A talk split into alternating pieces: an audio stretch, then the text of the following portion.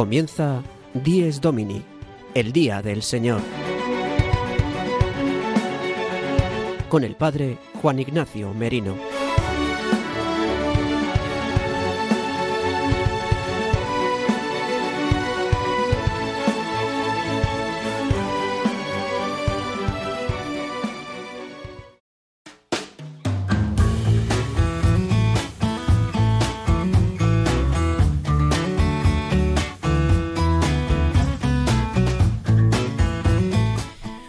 Buenos días queridos amigos de Radio María.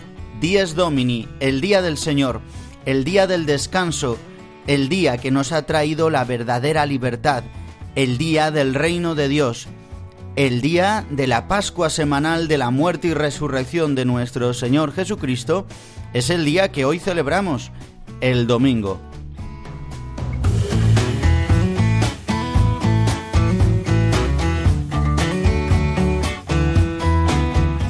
Hoy, domingo 26 de noviembre de 2023, comienza la 34 semana del tiempo ordinario, la última semana del año litúrgico, y hoy celebramos la gran solemnidad de nuestro Señor Jesucristo, Rey del Universo. Solemnidad sobre la que girará hoy todo nuestro programa de Dies Domini. Este magazín de las mañanas de las 8 de la mañana hasta las 9, una hora menos si nos escucháis desde Canarias, en Radio María. Son las 8 y 2 minutos de la mañana y os acompañaremos, el que os habla, el Padre Juan Ignacio Merino, con todo nuestro equipo de 10 Domini aquí en Radio María España, durante estos próximos 55 minutos, para que podáis vivir el Día del Señor llenos de alegría, llenos de gozo, también lleno de contenido, sabiendo que hoy es el día del Señor. Esta solemnidad en la que de la que hablaremos y sobre la que profundizaremos en nuestro programa. Pero quiero que antes escuchéis a Sara de Miguel que nos cuenta cómo podéis escuchar nuestro programa y de qué manera podéis poneros en contacto con todos nosotros.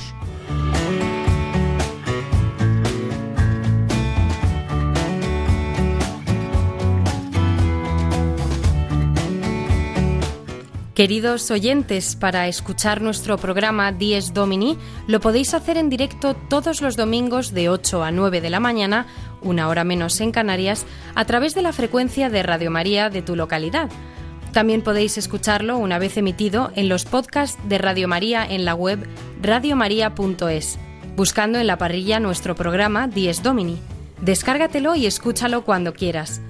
Además, podréis escucharlo a través de las plataformas digitales Spotify, Apple Podcast y Google Podcast, suscribiéndoos para escucharlo todas las semanas. Si queréis poneros en contacto con nosotros, podéis hacerlo a través del correo electrónico diesdomini@radiomaria.es. Repito, diesdomini@radiomaria.es, al cual podéis enviarnos preguntas, sugerencias o cualquier comentario. Feliz día del Señor.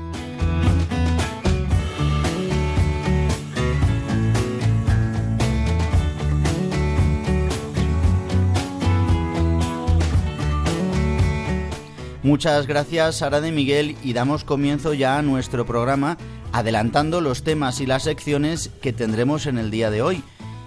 Por eso vamos allá con nuestro sumario de este domingo, hoy 26 de noviembre de 2023.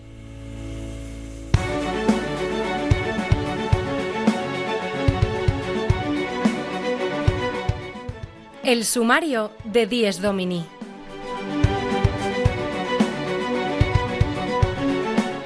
Nuestra primera sección la lleva siempre el padre Julio Rodrigo con la anécdota edificante.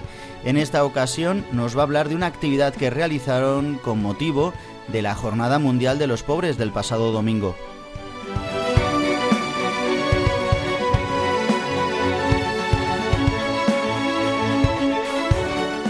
El padre Jesús Colado en la pincelada sobre la liturgia nos está hablando en estos domingos sobre este mes de noviembre, sobre la liturgia de las exequias, pues continuará explicándonos algunos signos de la liturgia exequial.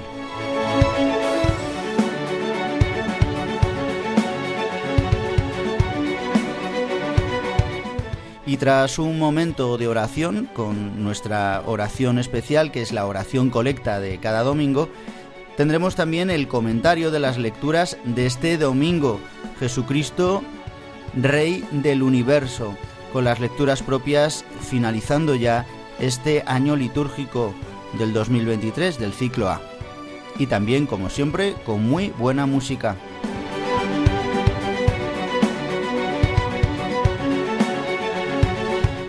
Nos introduciremos en la historia de esta solemnidad, de esta fiesta de Jesucristo, Rey del Universo. Y hablaremos de la necesidad de que Cristo reine en nuestras vidas.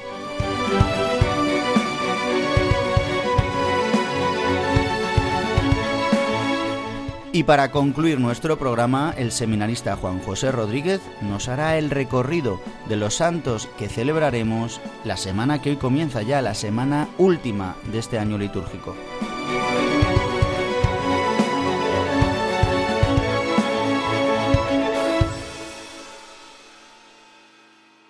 Y llegando ya a los siete minutos de las ocho de la mañana, una hora menos si nos escucháis desde el archipiélago canario, Damos comienzo a nuestra primera sección, la sección Los domingos desde mi parroquia.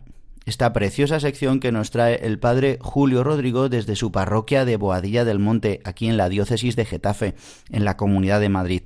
Hoy nos va a hablar de una actividad pues muy bonita que realizaron en su parroquia eh, con motivo de la Jornada Mundial de los Pobres que celebramos el domingo pasado. Le escuchamos.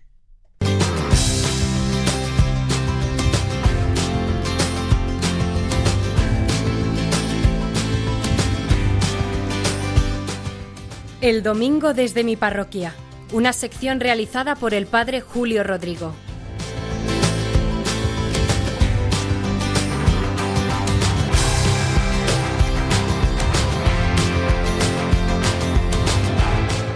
Muy buenos días y muy buen domingo a todos los oyentes de Radio María, a los que en esta mañana han madrugado y están escuchando este programa del Día del Señor, Dies Domini. Miren, el pasado 19 de noviembre, sábado, en la víspera de la Jornada Mundial de los Pobres, que como saben, el Papa Francisco ha establecido justo el domingo anterior a la festividad de hoy, de Cristo Rey, tuvimos en el auditorio de Boadilla un concierto en beneficio de Manos Unidas. Lo promovió un grupo que se ha creado en la parroquia para apoyar a esta ONG de la Iglesia Católica Española constituida fundamentalmente por voluntarios para luchar y erradicar el hambre y la pobreza en el mundo. En ese concierto, redondeando, recaudamos un poco más de 3.000 euros. Pero miren, más allá de la recaudación, lo que más me fascina y maravilla es la ilusión, el esfuerzo y el trabajo de todos estos voluntarios que llevan a cabo esta acción. Hace unos años, el delegado de Manos Unidas de nuestra diócesis, la de Getafe a la que pertenecemos, vino a verme y me dijo que el obispo le había encargado que se creasen grupos locales en las diferentes localidades de nuestra diócesis y le señaló que especialmente le gustaría que hubiese un grupo aquí, en nuestro municipio, ya ciudad, que es grande, de Boadía del Monte. Yo como me lo dijo con tanta convicción y por otra parte, como me comentó que es cierto el deseo del obispo, me empeñé en la creación de uno de estos grupos. No me costó apenas trabajo, señal que Dios quería que saliese, porque bastó con que lo comentase en una homilía con que dijese cuatro cosas, lo animase un poco y salió con facilidad. Se apuntaron un grupo de voluntarios para llevarlo a cabo. ¿Qué es lo que hace este grupo de Manos Unidas? Pues visita colegios e institutos aquí en Boadilla, sensibiliza sobre el drama de la pobreza en el mundo, lleva a gente que aporte su testimonio, especialmente a misioneros, y recauda fondos para los proyectos de desarrollo como este concierto que hicimos hace, hace nada, el 19 de noviembre. Miren, el resultado es fantástico, porque una de las voluntarias me decía, padre, hemos estado hace unos meses en un instituto hablando de la labor de Manos Unidas y del drama de la pobreza en el mundo. Lo contaba un misionero que ha estado muchísimos años en África. Él está ahora un tiempo aquí, él es africano también, pero vuelve a África y el resultado fue impresionante, que los jóvenes estaban súper atentos y que al acabar le asaltaron con todo tipo de preguntas y que si en ese momento les decimos, chicos, que os queréis ir a África con este misionero, se hubiesen ido unos cuantos de la ilusión que generó su testimonio. Me comentan también que nadie les cierra las puertas, donde llaman con este noble y buen propósito, les reciben con todo cariño y me alegra. Además me dicen que no les cuesta nada organizar estos actos benéficos a favor de Manos Unidas. De hecho, este concierto salió gracias a la colaboración gratuita del ayuntamiento, que cedió totalmente gratis su bonito auditorio con capacidad para 300 plazas. También fue gratis la participación de dos orquestas y un ballet, la agrupación musical Quinto Traste y la Orquesta Laudística de Madrid y el ballet de la Escuela de Danza de Pilar Domínguez pero sobre todo salió gracias al impulso y a la ilusión de todos estos voluntarios. El delegado de Manos Unidas de nuestra diócesis me dijo, mira, esto no se hace nada más que en Boadilla. Ahora mismo el grupo más activo es el de aquí. La verdad es que me gustó que me lo dijese y que me llenó de orgullo. Gloria al Señor, es lo único que puedo decir. Es Él el que mueve los corazones y el que ha hecho que estos voluntarios trabajen por los hijos más queridos del Señor, los pobres y necesitados. Son Jesús, son Jesús. Nunca lo olvidemos y nosotros nunca lo olvidamos. Nada más. Que de nuevo les deseo feliz domingo y nos volvemos a escuchar la semana que viene. El domingo desde mi parroquia una sección realizada por el padre Julio Rodrigo.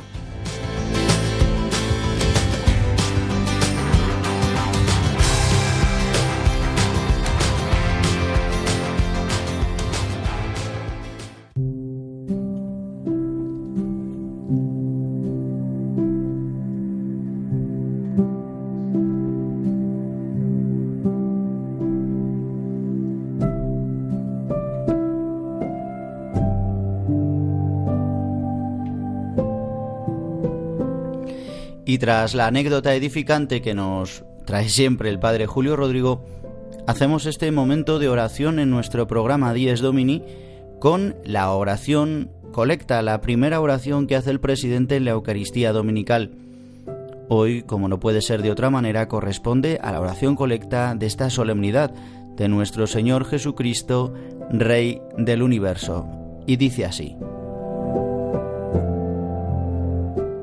Dios Todopoderoso y Eterno, que quisiste recapitular todas las cosas en tu Hijo muy amado, Rey del universo, haz que la creación entera, liberada de la esclavitud, sirva a tu majestad y te glorifique sin fin.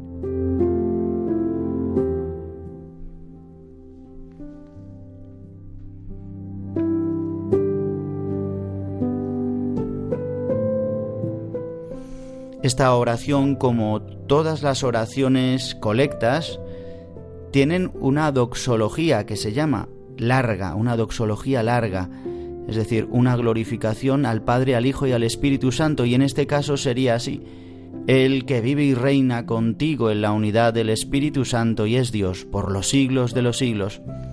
Siempre que se dice esta doxología larga, se dice de Jesucristo que Él vive y reina junto con el Padre y el Espíritu Santo, y que es Dios. Por los siglos de los siglos aparece la eternidad del reino de Dios, la eternidad de Jesucristo como Rey del universo, que vive porque ha resucitado y reina en el mundo, en el cielo y en la tierra. el Padre le ha dado esta potestad al ponerlo a su derecha.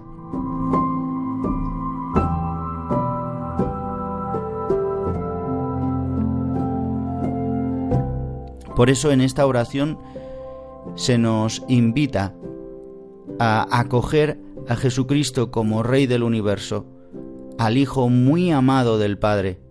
Le pedimos que la creación entera, dice, no, no solamente los hombres, ¿eh? toda la creación, liberada de la esclavitud, sirva a tu majestad y te glorifique sin fin.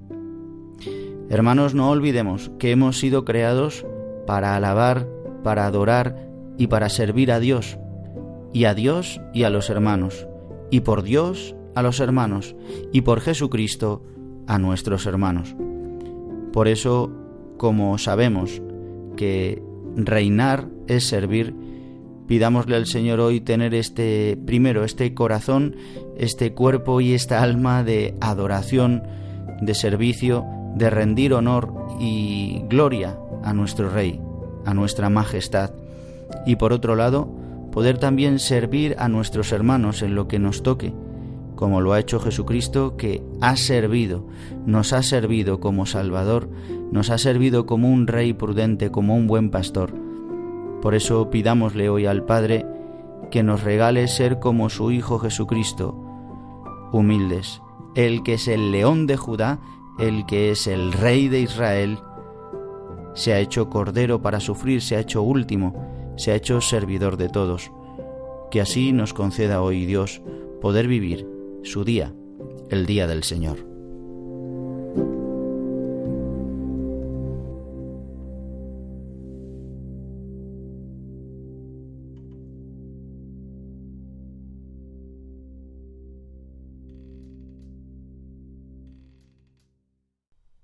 Y continuamos en Dies Domini, el Día del Señor, aquí en Radio María.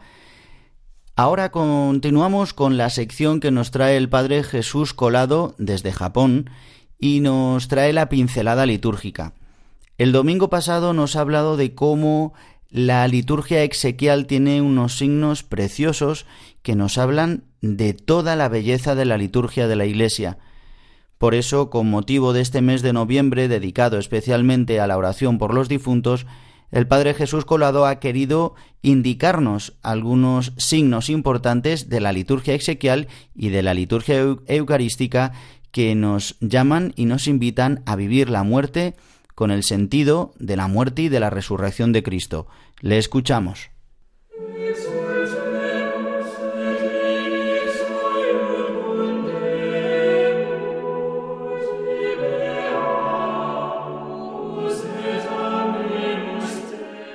La liturgia del domingo con el Padre Jesús Colado.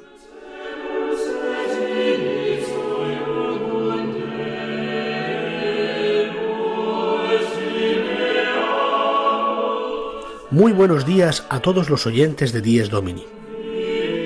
Como decíamos, en el ritual de exequias se usan distintos signos y uno de ellos era el cirio pascual. Pues hoy vamos a hablar también de otro signo que también se usa durante los funerales, durante las exequias. Hablo del agua bendita y también, pero especialmente hablaremos del incienso. El agua bendita se rocía sobre el cuerpo, sobre el féretro, para recordarnos que esta persona ha sido bautizada, que ha recibido por este agua bendita, por este agua santificada por el Espíritu Santo, ha recibido la vida nueva, ha muerto al hombre viejo y ha resucitado a una vida eterna. Pero también honramos el cuerpo de nuestros hermanos difuntos con el incienso.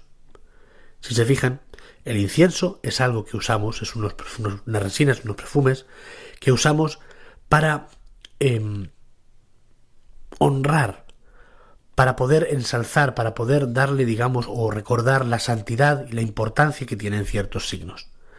Es por eso que incensamos el altar, es por eso que incensamos las imágenes eh, puestas para, para, pública veneración. Es por eso que, incensamos las especies eucarísticas antes de su consagración y también incensamos al Señor en el sacramento ya realizado, sea tanto durante la Eucaristía en algunos, en algunos sitios, como eh, especialmente en la adoración eucarística. Pero no solamente incensamos eso, también, por ejemplo, pueden ser incensados los anillos del matrimonio, pero siempre en cada celebración, los que también somos incensados somos todos nosotros. Y aquí vemos la importancia de este signo. Y también aquí vemos la importancia de este signo en las exequias, en los funerales. Nosotros que respetamos el cuerpo porque ha sido templo del Espíritu Santo, nosotros que, que vemos que incluso en cualquier celebración eucarística, no me refiero solamente en las, en las exequias, sino que en cualquier celebración eucarística donde se usa el incienso, todos los presentes estamos siendo honrados con este incienso, porque nosotros hemos recibido el Espíritu Santo, somos templo del Espíritu Santo, y por tanto honramos esta santidad que ya vive en nosotros. Y precisamente por eso también honramos el cuerpo de nuestros hermanos difuntos. Es precisamente en el funeral donde nosotros honramos con este incienso, haciendo ver que este cuerpo no es simplemente un despojo, no es simplemente un, vehículo en el cual nuestra alma ha, permanecido durante un tiempo en esta tierra, sino que nosotros somos también nuestro cuerpo, y que nuestro cuerpo también resucitará. Y precisamente por eso, nosotros en esta esperanza y en esta certeza y en este respeto a la santidad de, de, todo aquello que Dios ha hecho y ha hecho bien, por eso honramos también con el incienso este cuerpo ya sin vida. En este respeto hacia el cuerpo que damos a los hermanos difuntos, podemos ver cómo la percepción profunda de la santidad de todo aquello que Dios hace y que Dios declara como bueno, nosotros lo vemos como una intervención de Dios y por tanto lo respetamos, lo honramos y lo perfumamos, recordándonos y recordando también a nuestros hermanos difuntos que ellos han sido tocados por el Espíritu Santo, bendecidos por su Espíritu y han sido creados como templos del Espíritu Santo y por tanto lo honramos. Que tengan todos un muy buen domingo.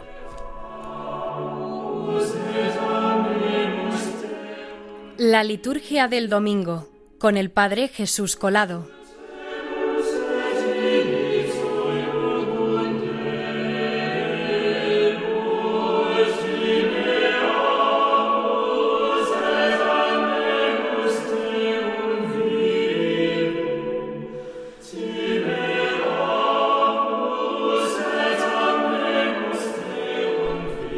Continuamos en nuestro programa Dies Domini, aquí en Radio María, el Día del Señor, con el Padre Juan Ignacio Merino y todo el equipo que estamos intentando en este domingo tan especial ayudaros a vivir esta gran solemnidad de nuestro Señor Jesucristo, Rey del universo. Con esta solemnidad concluimos ya el tiempo ordinario. Comenzamos hoy la trigésimo cuarta semana del tiempo ordinario y daremos comienzo al próximo domingo al tiempo fuerte de Adviento y al inicio del año litúrgico. Pero centrémonos hoy en esta gran solemnidad. Un poquito más adelante eh, que quiero hablaros un poco de la historia de esta solemnidad que creo que es importante recordarla también por la vigencia, por el momento en el que nos encontramos ahora. Es de totalmente vigencia en nuestro tiempo y creo que hemos de vivirla con gran devoción y con gran alegría, reconociendo a Jesucristo como Señor nuestro. Ahora llegamos a este momento en el que intento hacer un breve comentario de las lecturas del domingo, aunque es verdad, en varios momentos ya de la programación de Radio María, también con la Santa Misa, pues escucharemos muchas veces, ¿no?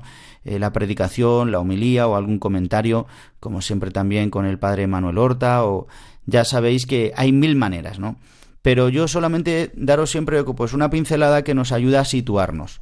En esta celebración, que es la solemnidad de nuestro Señor Jesucristo, Rey del Universo, eh, podrían escogerse muchísimas lecturas para, para, ilustrar este día, para ayudarnos a vivir en la liturgia de la palabra, de la Eucaristía, para poder entrar en, en esta fiesta. Eh, pero la Iglesia mm, escoge varios textos eh, para este año, para este ciclo A. Eh, tenemos de primera lectura mm, el capítulo 34 de Ezequiel, donde habla mm, del buen pastor. Va a aparecer hoy en la liturgia Jesucristo como rey y como pastor. ¿Por qué aparece la figura del pastor? Tanto esta primera lectura que nos va a hablar de que Él es este pastor que va a reunir a sus ovejas, pero que a la vez es juez y gobernador y legislador. Dirá, yo voy a juzgar entre oveja y oveja. Aparece esta imagen preciosa de un pastor que mm, escoge a sus ovejas, las las conoce, las llama una por una y las juzga, como un juez misericordioso, que simplemente mm, ve y mira y sabe cómo es. ¿eh? Si es una oveja o es una cabra. Así también nos hablará el Evangelio de hoy, tomado del evangelista Mateo, como no podía ser de otra manera por ser este ciclo A que ya concluimos, en el que nos ha estado acompañando San Mateo. Y justamente el Evangelio, pues es de este capítulo 25, donde aparece Jesucristo como juez, pero también como un juez extraño, porque habla eh, de un juez que separa eh, ovejas y cabras. Dice así el Evangelio. Yo voy a separar. Se sentará en su trono de gloria y separará unos de otros. Como un pastor, hace este símil, hace esta comparación, como un pastor separa las ovejas de las cabras y pondrá las ovejas a su derecha y las cabras a su izquierda. Toda esta simbología que tienen estos animales es una comparación que hace Jesús pues con las ovejas que suelen ser animales muy mansos y al contrario de las cabras que son animales pues no muy dóciles, no muy mansos. ¿Y cómo reconoce el Señor, cómo va a reconocer un pastor a sus ovejas de las cabras? Pues las reconoce muy rápido. Si el pastor conoce a sus ovejas perfectamente, sabe cómo andan, sabe que una va cojita, sabe que otra eh, es más tiene un andar así diferente, otra que es más gordita, otra que es más flaca, otra que es ¿eh? ¿Cómo no va a diferenciarlas? Si nos conoce, ¿no? Dice, si conoce a sus ovejas perfectamente. ¿Y cómo no va a diferenciarlas de las cabras? Las cabras que son pues, pues más revoltosas, que, eh, que no balan como las ovejas, que gritan, que corren, que van... Sabe perfectamente cómo es una cabra y cómo es una oveja. Esta comparación es pues muy gráfica y que a veces como que nos paramos ahí a hacer como especulaciones, ¿no? Y entonces ¿por qué pone a las cabras a la izquierda y a las ovejas a su derecha? No, pero lo que está haciendo es decir quiénes, quiénes son sus ovejas y quiénes no. Quiénes han aceptado el reino de Cristo y quién no. Quién se deja juzgar por él y quién no. Por eso nos hablará hoy eh, Jesucristo con esta parábola preciosa donde se nos dice que Él está donde están sus hermanos y que si nosotros hemos servido a nuestros hermanos, les hemos visitado cuando estaban enfermos, les hemos dado de comer, de beber, de vestir, les hemos ido a visitar a la cárcel, les hemos ayudado cuando han estado enfermos, lo hemos hecho con ellos. Hay una tradición preciosa en la Iglesia, en la vida cristiana, que muchas veces hemos perdido cuando visitamos a un enfermo, a un moribundo, incluso a un hermano que acaba de morir.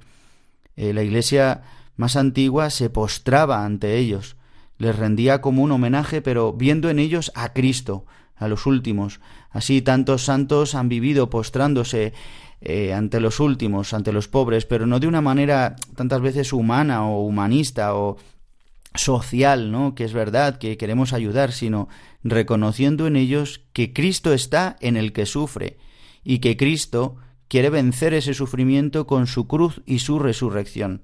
Este es el signo más poderoso de su reinado, la cruz, desde donde ha querido reinar. Es verdad que después ha querido reinar desde el cielo, resucitado, ascendiendo al cielo y siendo puesto a la derecha del Padre, y un día vendrá con gloria para juzgar a vivos y muertos, y llegará este momento donde sentado en un trono, como nos dice hoy el Evangelio, cuando venga en la gloria el Hijo del Hombre, en su gloria el Hijo del Hombre y todos los ángeles con él, se sentará en el trono de su gloria y serán reunidas ante él todas las naciones. Ninguno escaparemos de su mirada.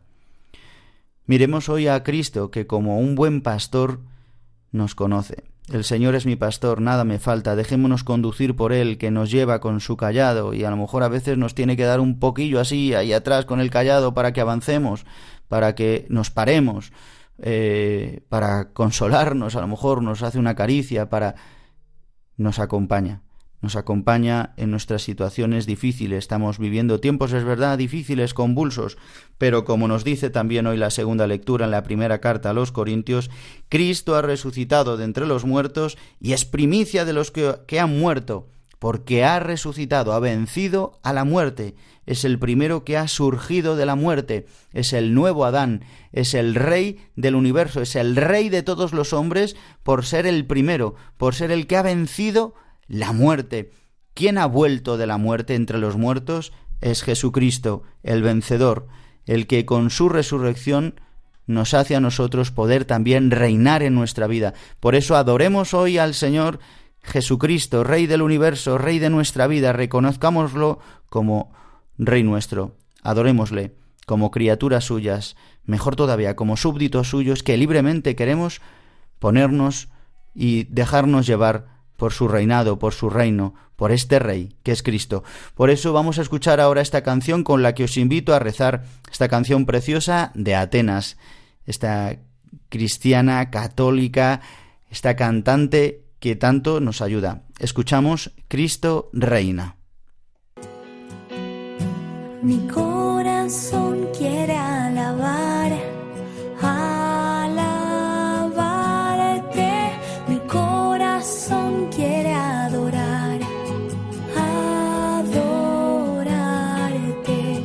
go.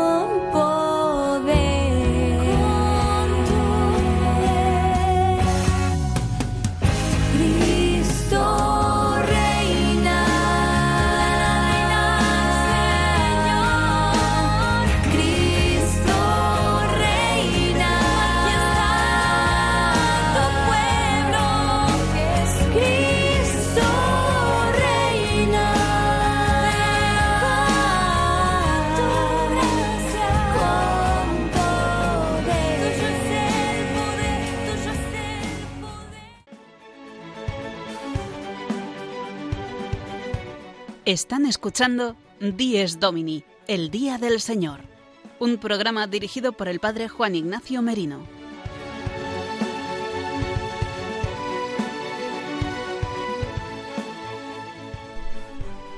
Y pasados los 35 minutos de nuestro programa, se nos echa el tiempo encima y vamos ya con esta segunda parte de nuestro programa donde quiero que hablemos un poco de la historia y el origen de la solemnidad que hoy celebramos de nuestro Señor Jesucristo, Rey del Universo.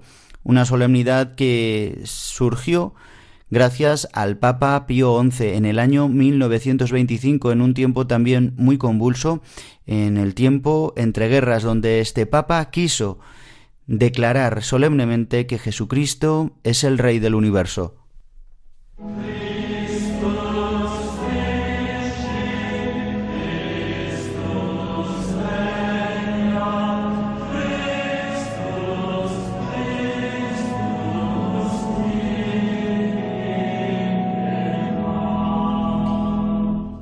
Cristo venció, Cristo reina, Cristo gobierna, impera en el mundo. Esto es lo que hoy celebramos. Celebramos y reconocemos que Jesucristo es el Rey del universo.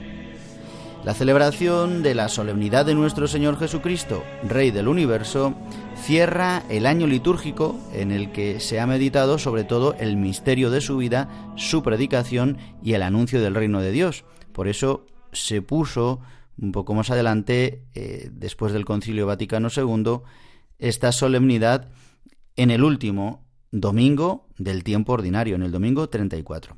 La fiesta de Cristo Rey fue instaurada por el Papa Pío XI el 11 de diciembre de 1925. El Papa quiso motivar a los católicos a reconocer en público que el mandatario de la Iglesia es Cristo Rey cuántas veces también, incluso en estos días también se quiere un poco instrumentalizar también a Cristo Rey, como en otras épocas pasadas. Pero ciertamente, eh, Cristo ha venido a servir. Servir es reinar, como nos dice Lumen Gentium, esta gran constitución del Concilio Vaticano II. Reinar es servir. Esto hay que recordarlo tantas veces, que los que gobiernan han de servir y tantas veces experimentamos y más en este tiempo, bueno, y tantas veces en la historia que no es así, que puede la ambición y que puede el egoísmo, pero nosotros debemos saber que servir es reinar, es decir, que cuando servimos a Dios reinamos en nuestra vida, que cuando servimos a los hermanos reinamos, somos libres. Bien, durante el anuncio del reino Jesús nos muestra lo que este significa para nosotros como salvación revelación y reconciliación ante la mentira mortal del pecado que existe en el mundo. Jesús responde a Pilato cuando le pregunta si en verdad él es el rey de los judíos y dice, mi reino no es de este mundo, si mi reino fuese de este mundo, mi gente habría combatido para que no fuese entregado a los judíos, pero mi reino no es de aquí. Jesús no es el rey de un mundo de miedo, de mentira, de pecado, de guerra, de división. Él es el rey del reino de Dios que trae y al que nos conduce.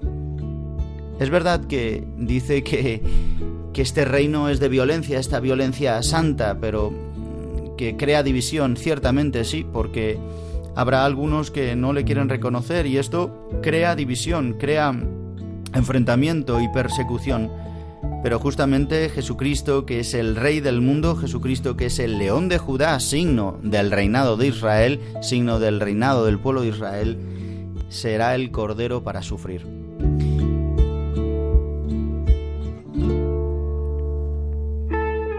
Bien, como estábamos comentando, es en el año 1925 como coronación del Año Santo en que se conmemoraba el eh, decimosexto centenario del concilio de Nicea, que se celebró el año 325 después de Cristo, donde se declaró solemnemente que el Hijo de Dios es consubstancial al Padre. Cuando decimos Dios de Dios, luz de luz, Dios verdadero de Dios verdadero, viene de este concilio.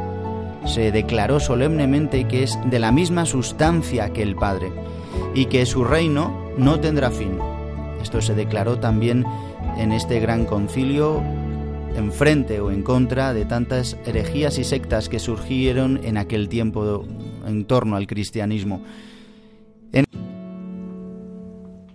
El Papa Pío XI introdujo en la liturgia católica una nueva fiesta, la de Cristo Rey, y quiso hacerlo a través de la encíclica Quas Primas, donde explicaba el sentido de esta nueva fiesta. Esta fiesta que comenzó a celebrarse en el mes de octubre, pero que em, después del Concilio Vaticano II, en concreto a partir de 1970, la fiesta fue trasladada al último domingo del año litúrgico, subrayándose así de este modo su dimensión cósmica y escatológica. La fiesta se llamaría desde entonces de Cristo, Rey del Universo, más bien nuestro Señor Jesucristo, Rey del Universo. Vamos a escuchar ahora cómo habla el Papa Pío XI en esta encíclica. Dice así, en el año 1925, ¿eh? parece que está hablando de estos tiempos, el gran Papa Pío XI. Los amarguísimos frutos que este alejarse de Cristo por parte de los individuos y de las naciones ha producido con tanta frecuencia y durante tanto tiempo, los volvemos hoy a lamentar, al ver el germen de la discordia sembrado por todas partes, encendidos entre los pueblos los odios y rivalidades que tanto retardan todavía el restablecimiento de la paz. Las codicias desenfrenadas que con frecuencia se esconden bajo las apariencias del bien público y del amor patrio. Y brotando de todo esto, las discordias civiles, junto con un ciego y desatado egoísmo, solo atento a sus particulares provechos y comodidades, y midiéndolo todo por ellas. Destruida de raíz la paz doméstica por el olvido y la relajación de los deberes familiares, rota la unión y la estabilidad de las familias y, en fin, sacudida y empujada a la muerte la humana sociedad.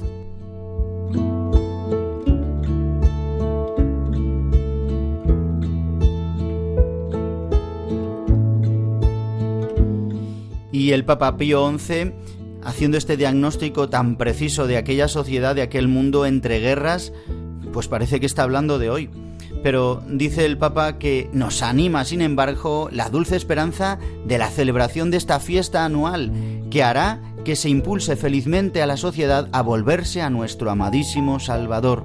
Y después de hacer un estudio de, o una reflexión sobre los fundamentos bíblicos de Jesucristo como Rey del Universo, señalaba que la liturgia entera de la Iglesia es una perpetua alabanza a Cristo Rey y dice más adelante, ¿qué cosa habrá para nosotros más dulce y suave que el pensamiento de que Cristo impera sobre nosotros, no sólo por derecho de naturaleza, sino también por derecho de conquista adquirido a costa de la redención?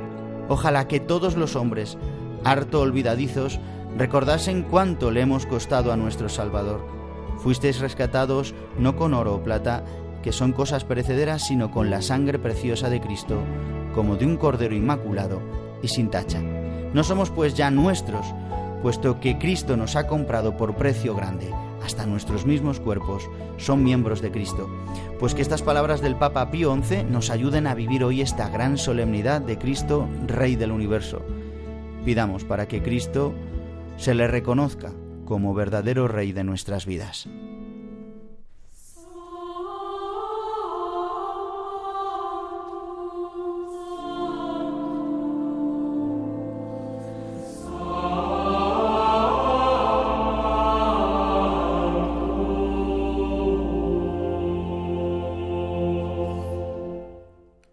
Los Santos de la Semana, con la colaboración de Juan José Rodríguez. Muy buenos días amigos y amigas de Radio María. Esta semana tenemos la fiesta del apóstol San Andrés. Sabéis que es el hermano de Simón Pedro, que también tuvo, como Simón Pedro, el oficio de pescador. El Evangelio de San Juan coloca a San Andrés entre los discípulos de San Juan Bautista al igual que Felipe, que también era otro de los doce. Así fue que gracias a la humildad de su primer maestro, quien decía menguar para que Cristo fuera el que creciese, Andrés y Felipe se unieron a Jesús. La Iglesia Ortodoxa lo considera como el primer patriarca, y siguiendo el Evangelio de San Juan y las enseñanzas de San Juan Crisóstomo, reconoce en Andrés el primero en proclamar a Jesús como el Mesías. Así se le llama el protocletos. Le conocen de este nombre también los ortodoxos, es decir, el primer llamado por Jesús. ¿Y qué pasa a otros esta misma llamada? Él es el prototipo del discípulo que ha aprendido a oír y mirar para ver. El que ha disfrutado de la presencia del Maestro, también viviendo junto a él. Una tradición muy antigua cuenta que el apóstol Andrés fue crucificado en Patras, la principal localidad de la región de Acaya, esto en Grecia. Lo amarraron a una cruz en forma de X y estuvo padeciendo durante tres días, los cuales aprovechó para predicar e instruir en la fe a todos los que se le acercaban.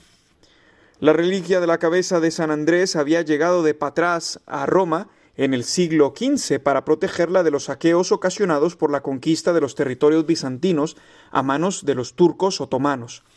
En Roma permaneció la reliquia con la promesa de devolverla a su sede original.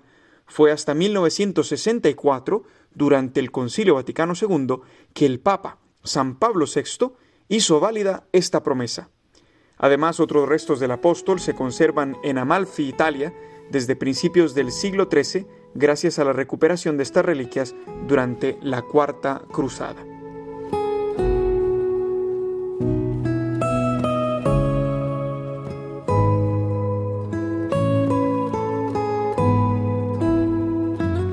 Esta fiesta del apóstol es motivo para celebrar el abrazo entre católicos y ortodoxos, como lo representa la iconografía bizantina, mostrando a San Pedro y San Andrés unidos fraternalmente con este gesto caritativo. Cada 30 de noviembre, el Papa Francisco, desde la Cátedra de Pedro, escribe al patriarca de Constantinopla, en este caso Bartolomé I. Este es un día para rezar por la unidad entre los cristianos en el mensaje del año pasado, el Papa ha mencionado que la unidad no es solo un mandato divino, sino una urgencia para el mundo actual.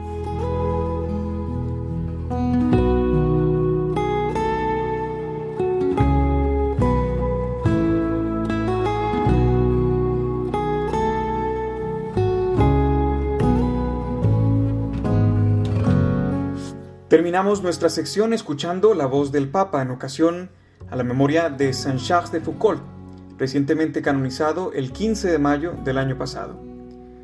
Este santo francés, que murió en 1916, es ejemplo de conversión radical que brota del reconocimiento del amor a Cristo.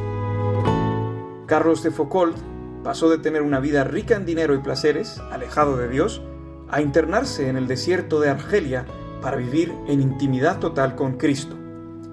Allí fue asesinado por una banda de forajidos que asaltaron su ermita pensando que habrían de encontrar riquezas, pero solo hallaron a un hombre sencillo dispuesto a dar la vida por el Señor.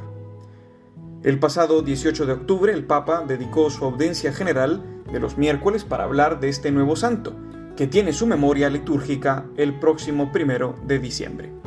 Escuchemos al Papa.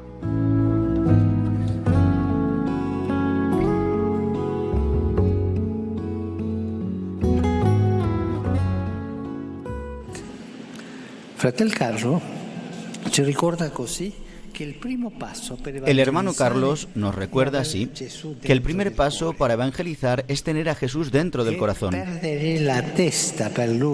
Es perder la cabeza por él.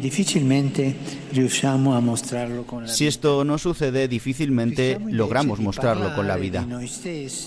Más bien corremos el riesgo de hablar de nosotros mismos, de nuestro grupo de pertenencia, de una moral o, peor todavía, de un conjunto de reglas, pero no de Jesús, de su amor, de su misericordia.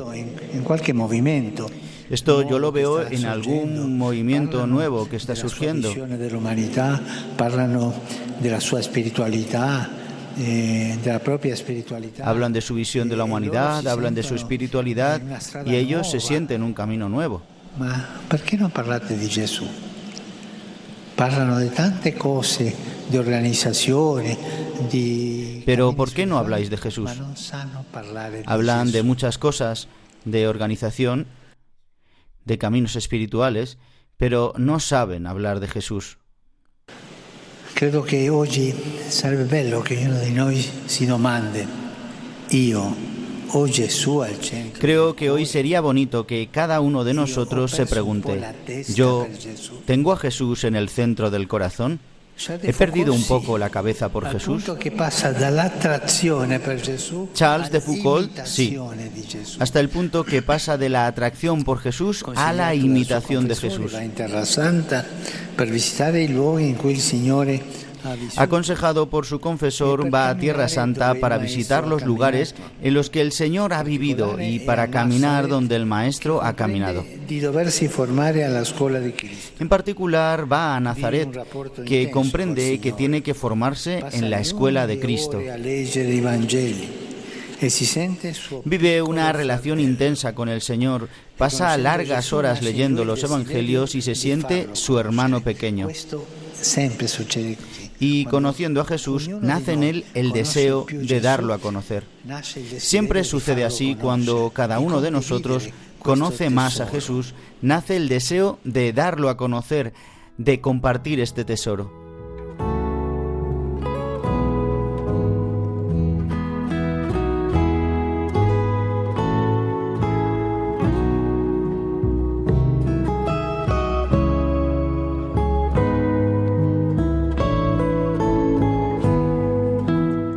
Carlos de Foucault decía que toda nuestra vida debe gritar el Evangelio.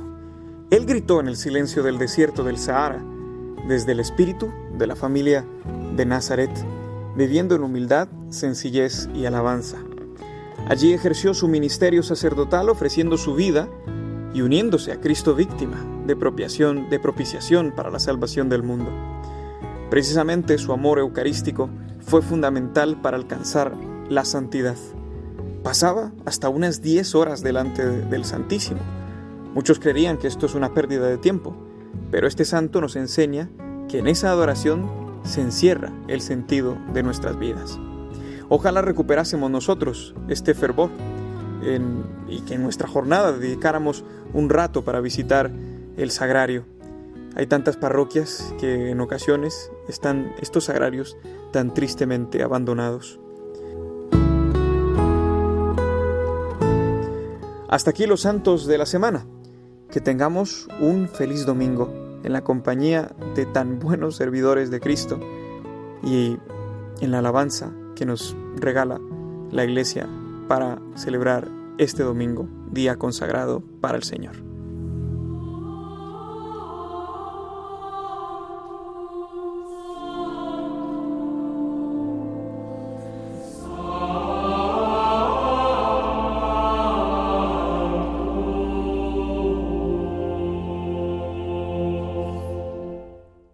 Los Santos de la Semana, con la colaboración de Juan José Rodríguez.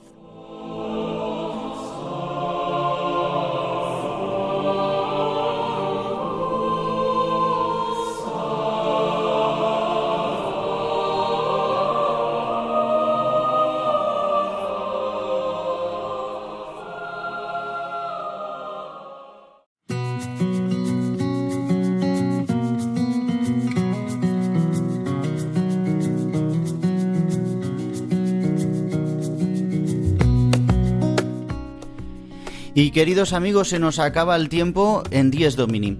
Simplemente os remito a la programación de Radio María. Os recuerdo nuestro correo electrónico 10domini arroba. Escribidnos 10domini arroba y que podéis escuchar nuestro programa a través de los podcasts de Radio María en radiomaria.es y a través de las plataformas Apple Podcast, Google Podcast y Spotify, y si no llamando a nuestro número de teléfono 91 822 8010. Hasta dentro de siete días, el que os habla el Padre Juan Ignacio Merino os desea un domingo lleno de la gracia y de la alegría que viene de Dios, de Cristo resucitado, Rey de nuestras vidas, Rey del universo. Hasta dentro de siete días. Feliz domingo.